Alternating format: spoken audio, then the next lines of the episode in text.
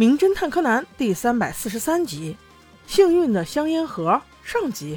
这回还是一样的，毛利小五郎叔叔借了个车，还是一样的抛了个锚，而不一样的是，竟是在一座半山腰上，深夜大雾弥漫，这前不着村后不着店的，他咋就莫名其妙的从对向车道也驶出一辆车，竟然就在快靠近他们的时候消失了？不知道怎么地，偷摸的就拐到了一个小路上，这把小兰给吓得哆哆嗦嗦说道。爸爸，要不你去看一下？小五郎此时可能也有点胆怯，反倒是小柯南第一个冲了上去。原来在这半山腰盘山的弯道上，竟然岔出了一条小路。这也许就是通往远处的那座别墅的。现在没有办法了，只能去敲敲门试试了。走进别墅，他们发现门口放着的好几辆车都尚有余温，这说明里面肯定有人。小五郎赶紧叮嘱孩子们要注意礼貌，现在可是求人时间。没想到的是，来开门的人竟然毫不讲情面，完全没有让他们进去的意思。我们就把他叫不让进先生。不过还好的是，有个让进先生看到小五郎带着两个孩子这么可怜，于是就让他们进来打个电话。原来这栋别墅是他们公司的研发中心，那位不让进先生就害怕他们是商业间谍来偷他们的东西。哎呀，我的妈！有没有商业间谍带着小孩来偷东西的呀？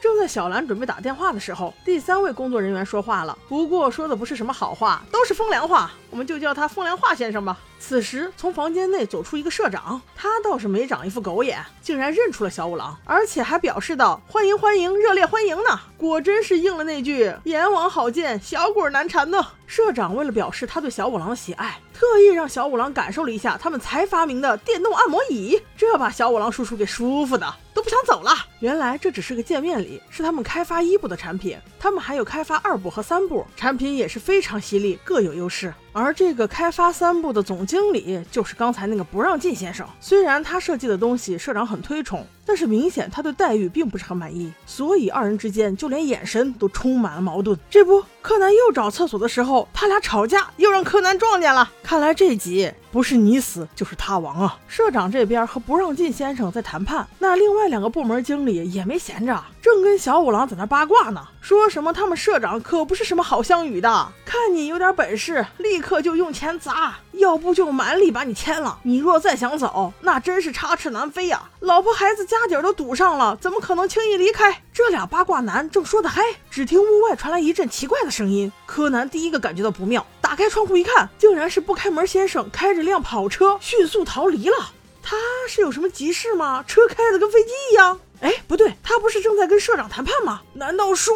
冲去社长室一看，我的个乖乖！生死一瞬间呢，社长正躺在第三设计部门设计的全包式按摩座里，生死不明呢。小五郎立刻叫人封锁了现场。此时，社长轻声的咳了两下，代表他还没有死，但是胸前赫然的插着一把刀。小五郎赶紧把包住他的设备解开，那把插在胸口的刀竟因为脱力掉了下来，刀上并无血痕，原来是万般幸运的插在了一个烟盒上。社长好不容易才缓过来，气若游丝的说：“啊，竟然是。”烟盒救了我，你说这巧不巧？一把刀竟然连点血都没见，被一个烟盒给救了。后来他指证道，就是那个不开门先生，硬是把他捆在这里，用一刀想戳死他，然后便破窗而逃了。快，快去把他给我追回来！我说社长先生，你先别激动，追你怕是追不到了，因为那人已经一命呜呼了。凶手开着车在逃亡的路途中，竟然被对向车辆的远光灯照了一下，没看清楚弯道，直接冲了下去。那在这高山悬崖边还能活？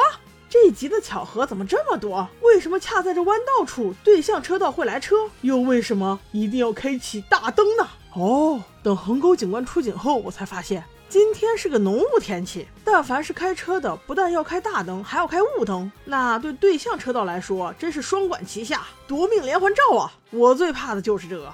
不过经过现场勘查，有一点不合理呀。凶手在杀了人之后想要逃离，竟把除了他的车以外所有的车子轮胎全部扎破，也就是说没人能够追上他。他干嘛开的那么慌慌张张呢？而且大家还记得吗？这个别墅是建在盘山公路旁边的一个小道上的。而在向小道处拐的路口上，有一面超级大的凸透镜。平时这个镜子的作用就是为了看清楚小道上有没有车辆，但这会儿它的角度不对呀，竟然面对着小道，让对向车道什么都看不见。柯南专程去问了当日执勤的交通警察，他说早上还好着呢呀，这会儿这方向是谁改的呢？看来其中必有猫腻儿啊！再一细查才知道，肇事车辆的刹车油其实早已经漏光了，也就是说，凶手的死并非意外，反而是谋杀。哼哼，好戏就在下一集，各位拜拜喽！